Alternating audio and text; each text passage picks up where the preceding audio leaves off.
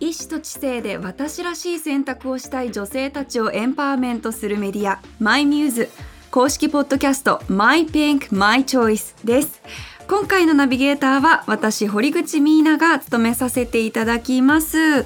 今回が実は初の収録でして。でまあゲストさんの西本さんは私お会いしたことあるので安心してるんですけれども10分というねこの限られた時間の中でなんですけどワンメッセージこう美しくなれるヒントがもらえるというそういう10分間にしていけたらなと思っております。楽しみにしております。さあそれでは今回のゲストご紹介しましょう。今回ゲストミューズとしてお迎えしたのは自分らしく過ごすためのメディアコマースランドリーボックス代表の西本美沙さんです。美沙さんよろしくお願いします。よろしくお願いします。お元気ですか？変わらずです。お元気ですか？元気です。よかったです。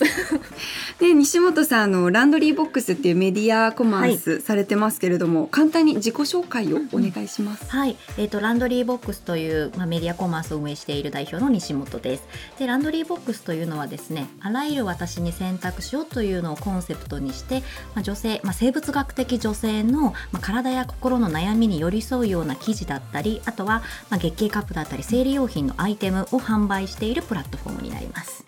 情報も見られるし、うん、必要なものがあればそれを買うこともできます。はい、言いつつ私もユーザーなんですよね。ありがとうございます。知ってます。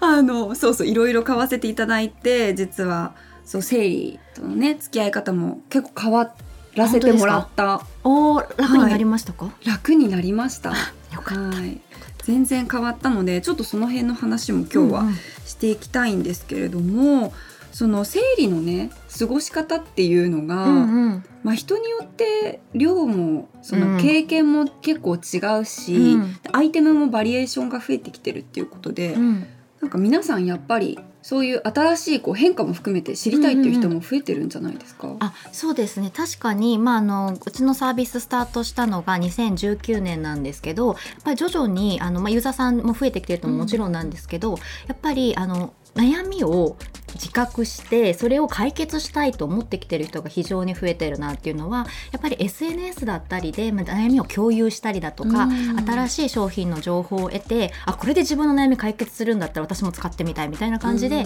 ちょっと能動的に動き出す人が増えてるような気はします。あうん、だ SNS のおかげもあって、うん、まあ、そういう情報が共有しやすくなったっていうのも、うん、ありますね。でもちろんさっきあの皆さんがおっしゃったみたいにあの人によってやっぱ悩みってバラバラだし、まあ、全部を全部みんながオープンにしたいわけではないっていうので価値観も違うのでたださっきおっしゃったみたいにいろんな選択肢が増えてきてるので、まあ、自分に合ったものを見つけやすく社会的にもなってきたのかなっていうのはあると思います。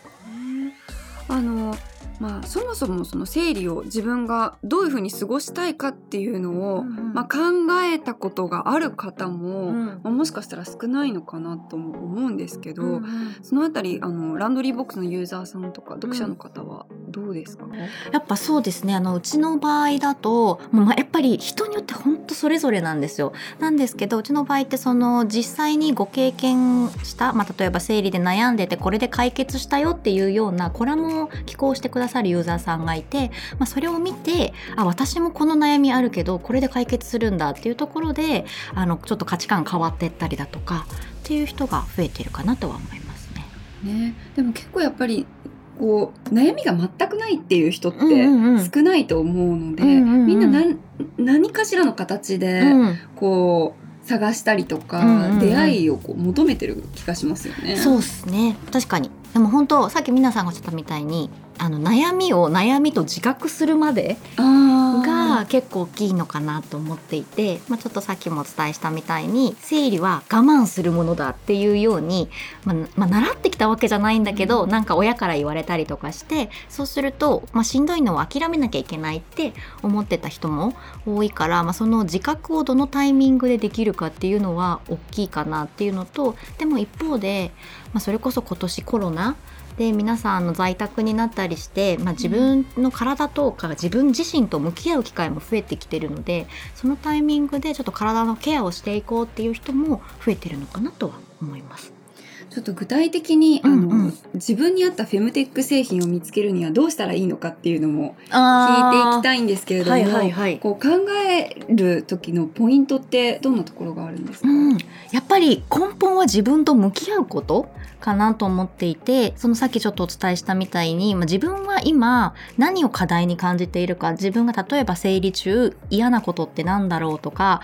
今まで我慢してきたけど本当は改善したいことって何なんだろうとかこれから自分はどういうライフスタイルを過ごしていきたいのかっていうのを少しちょっとちょっと先の未来を考えると今のうちにここ直しておけばいいよねとかが見えてくると思うんでまずは最初自分のまあ自分自身をちゃんと見ることがスタートかなと。なるほど、うん、まず3つ目自分と自分と自分の悩みを見つめてって感じかなと思います。あのいろんなプロダクト出てるんですけど、うん、こう西本さんのぜひこう使ったことない人は使ってみてっていうおすすめのこうジャンルとか。ジャンルとか。ってありますか？お難しいですね。いろいろあるんですけどなんだろう。でもまあ一番手っ取り早いというかとっつきやすいのはやっぱ生理用品って一番ハードルが低いとは思うんですよね。まあ、一応それこそあの骨盤底筋を鍛えるために膣内に入れるトレーニンググッズとかもあるんですけどやっぱりどうしてもなんだろうまだ難しいって人も多いかもしれないのでさっきの 例えば吸収型のサニタリーショーツとかだったらパンツ履けばいいだけなのでそこからスタートするとかあとは、まあ、デリケートゾーンのケア用品とかでも、うん、あのね、いつも使ってるボディーソープを変えるだけだったりするのでそこからスタートするとかでもいいかなとは思います。ランドリーボックスの開設が2019年8月、はい、ちょうど1年半くらい、うん、なんかこう結構また進化してきていると思うんですけど、うんうん、どんな感じですか今ランドリーボックス。ランドリーボックス。あのおかげさまで、まあ、あのいろんなプロダクトが増えてきていることもあってコンテンツ数が増えてきているっていうところとあとはやっぱその記事を見てくださった方がその自分の悩みが誰かの助けになるんだったらということであのコラムを寄稿したいっていうお声をいただくことが増えてきていてで結構そのまあ弊社のテーマがそのあらゆる私に選択しようっていうのをテーマにしてるんで、まあ、なんだろう価値観もそうだし育ってきた環境だったりとか職業とかでも悩みが全然違うので、まあ、いろんな環境の方々が記事を書いてくださる機会が増えてるっていうのがすごくありがたいなと思ってます。そうなんかあのコラムがいいですよね、うん、あれを読んだ上でなんか自分と比べてどうかなとか、うんうん、その選ぶ時もその商品を選ぶ時も、うん、そのコラムでこういうふうに書いてあるからこう安心して選べたりとかっていうのがあるので、うんうん、なんかすごい双方向型？なのがこう安心感あるなと思ってああいうメディアサイトがもっと増えてほしいなっていうふうになんか一ユーザーとしては、うんうんうん、思っちゃうんですよね。ありがとうございます。このフェムテックが進んでる国とかってあるんですか？一応あの欧米がやっぱりあの最初に出てきているのでそこから広がってはきているかなと。ただやっぱりアジアの方でもあのブランドだったり、うん、あの企業は増えてきているので相対的にどんどん増えてきてるかなって感じですね。あなんか日本でも最近こう性教育がこう、いろいろ話題に上がったりとかあと薬局で買える、うんうん。緊急避妊薬の話題でもね、はい、最近出てましたけど、ね、あの辺の動きどうご覧になりますか？いやもう本当に緊急避妊薬に関してはもう早々に薬局で買えるようになってほしいですよね。反対したねあの、はい、お医者さんの方がいたっていうのは結構私もびっくりして、うん、衝撃でしたよね。あ言うんだっていうところとなんかまあその全女性を敵に回したみたいな。って思いましたよね。私たち守られてないっていうのがすごい思いましたし、なんか言いたいだけなのかなみたいな、うんうん、ね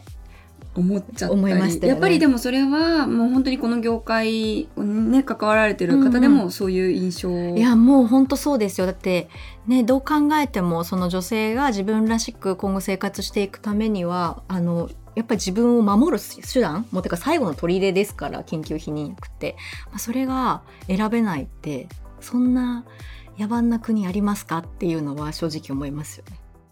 ちょっと短い時間なんですけれどもえエンディングの時間になってしまいましたのであの今後ランドリーボックスでチャレンジしたいことって教えてください。はいまあ、あのさっきと変わらずではあるんですけどやはりよりあの今運営してても本当気づかされることばかりなんですよまだまだいろんな環境の方がいらっしゃるなっていうのがあるのでやっぱりより多くの環境の価値観の方々に情報を行き届けせることができるようにしていきたいなと思ってます。自分らしく過ごすためのメディアコマースランドリーボックス代表の西本美沙さんにお話を伺いました。西本さんありがとうございました。ありがとうございました